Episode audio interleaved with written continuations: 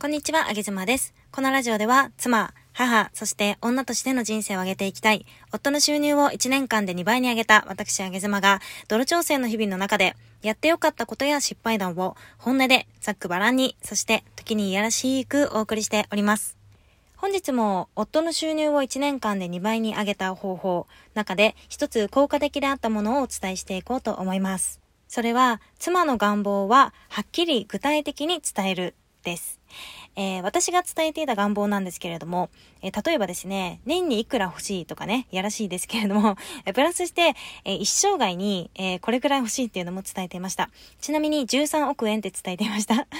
13億円欲しいからよろしくね、みたいな感じで伝えるんですよね。また、えこういうところで暮らしたいっていう暮らしの方をね、伝えていましたよ。え例えば、うん、あったかい南国で、リゾート的な国で、ヤシの木があるところで、朝はビーチ沿いを散歩したたいみたいな感じで伝えていました。それから、えー、例えば日常の過ごし方であっても、いろいろと伝えていたことがありまして、えー、朝に、旦那さんにホットサンドを作ってもらって、それをコーヒーと一緒にベッドに持ってきてほしいとかっていうのも伝えていました。なるべくね、具体的に伝えるといいかなというふうに思います。えこう聞くと、例えば、え、13億円も必要なの？とかって思われると思うんですけれども、えこれってね、使わない金額なんだけれども、あくまでも私が欲しいっていう金額です。ちなみに、どういうふうに伝えていたかと言いますと、金額もちろん伝えたんですけれども、これがこのぐらいだから、え合計して13億円必要なんですっていうふうに伝えていました。そして、え毎日ちゃんと目に入るように、私あまりカレンダーとか貼る人間じゃないんだけれども、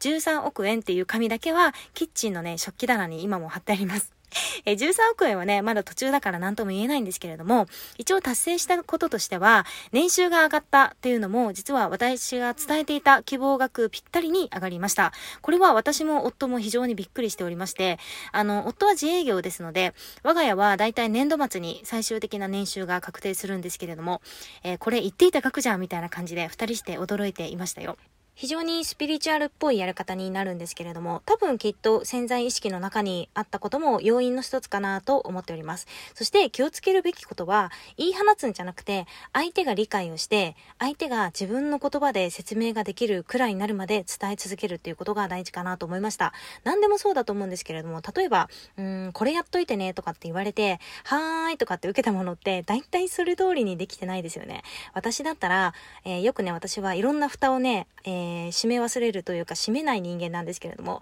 だって時間の無駄じゃん？またさ、例えばお水飲む時にもペットボトルの蓋なんか私閉めないんだけれども、お水を飲む時にさ、一回飲んで蓋閉めて、またすぐ飲んで蓋閉めて、めんどくさいじゃないですか？時間の無駄だと私は思ってるから。でも、えー、他のみんなからはね、結構言われるんですよ。ペットボトルの蓋ちゃんと閉めてねとかって言われるんですけれども、そう言うと私は大体いつも元気よくね、はーいとかって返事をするんだけれども、大体閉めないからね。だってめんどくさいしさ。ね、本人がこんな感じで腹の底に理解していないことって絶対に行動に現れないと思っているから伝えた後にはじゃあ今言ったことを絵に描いてみてとかって言って夫に表現してもらうようにしております多分夫ちゃんは非常に面倒くさがっているんだけれどもでも絵に描いてみると実際理解していないなっていうことがよくわかるので絵に描いてもらうこともよくありますよまそうすることで、あげ妻家は年収も希望通り上がったし、えー、南国で暮らすっていう夢もマレーシアでね、叶いました。実際に朝にビーチにみんなで行って散歩をしていた日曜でございました。またまた、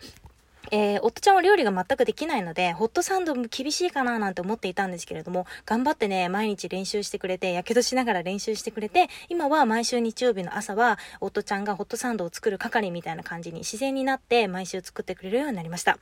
言うてもパートナーって、やっぱり相手のことを好きでね、一緒にいると思いますので、何かしらの方法で相手の要望を叶えてあげたいって思うと私は思うんですよね。それは妻側としてもそうだと思います。夫ちゃんが望むこととか、叶えたいことっていうのは、私も全力で協力したいっていうふうに思っています。なんか、おとちゃんは最近、仙人みたいな暮らしがしたいってよく言っていて、あの、チベット山脈の頂上で暮らしてみたいとかって言ってるんですけれども、多分それは叶わないと思うんですが。